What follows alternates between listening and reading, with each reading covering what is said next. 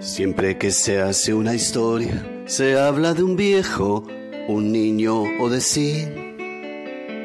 Pero mi historia es difícil. No voy a hablarles de un hombre común. Haré la historia de un ser de otro mundo, de un animal de galaxia. Es una historia que tiene que ver con el curso de la Vía Láctea. Es una historia enterrada, es sobre un ser de la nada.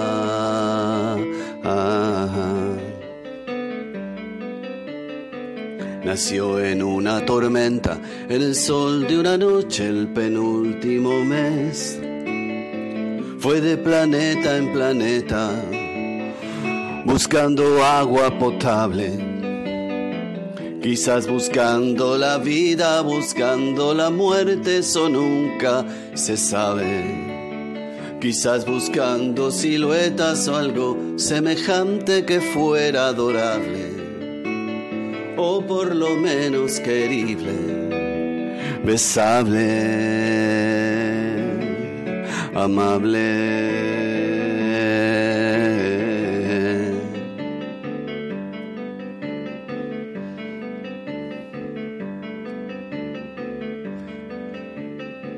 Él descubrió que las minas del rey Salomón estaban en el cielo y no en el África ardiente, como pensaba la gente.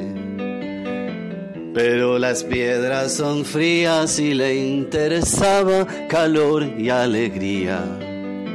Las joyas no tenían alma, solo eran espejos, colores brillantes.